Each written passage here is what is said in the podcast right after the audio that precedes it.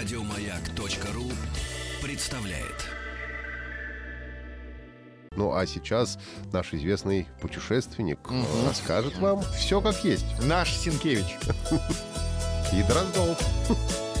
Дроздов, это про животных. Но он же тоже путешественник. Роза ветров. Здравствуйте, с вами Павел Картаев, и это передача для любителей путешествовать. Сначала результаты опроса. Я спросил вас, можете ли вы назвать самые красивые места России. Удивительно, но почти пополам. Нет, 45%, да, могу назвать 56%. Лидер упоминания в комментариях – Байкал. Наша жемчужина. Также вспоминают Горный Алтай, Саяны, Камчатские сопки и Таганай, Урал. А еще московский метрополитен и диван.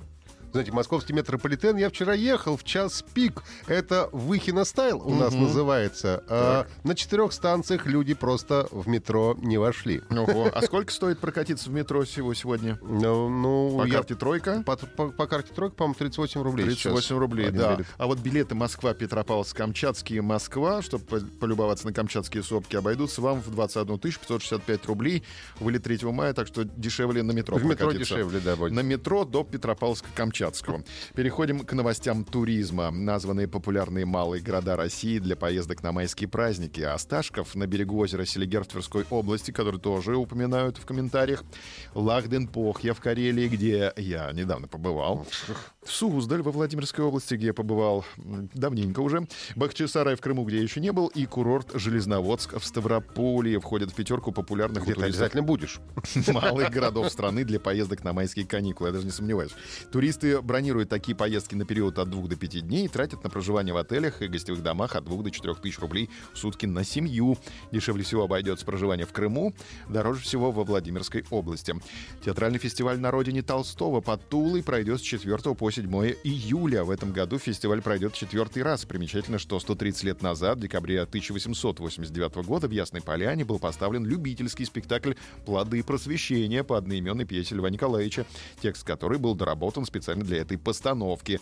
С домашней сцены эта пьеса шагнула на профессиональную и стала первым произведением, представившим широкой публике толстого драматурга, так что надо быть в этом году в Ясной Поляне с 4 по 7 июля.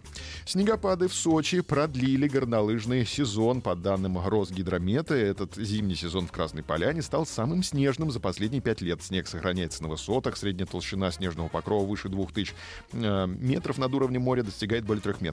А В Горке город заявили, что продлевают сезон до 12 мая. Программа отдыха при этом будет дополнена различными видами активности.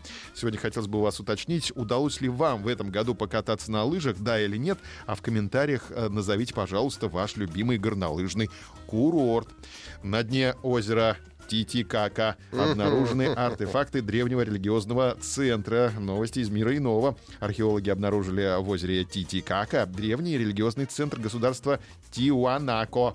Тиуанако на дне Титикака. Он находится на рифе Хуа, практически в центре озера Титикака, рядом с Исла-дель-Соль. На глубине 5-7 метров были найдены артефакты, свидетельствующие о поклонении народа Богу Солнца. В этом же месте проводились жертвоприношения и другие религиозные обряды. Надо упомянуть, что Титикака, озеро на границе Перу и Боливии, на высоте почти 4000 метров над уровнем моря, может пригодиться в географическом диктанте это знание. Считается самым высокогорным судоходным водоемом в мире. Есть еще и Иссык-Куль в Киргизии.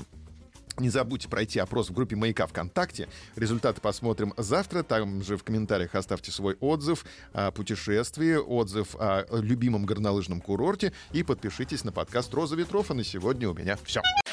Еще больше подкастов на радиомаяк.ру.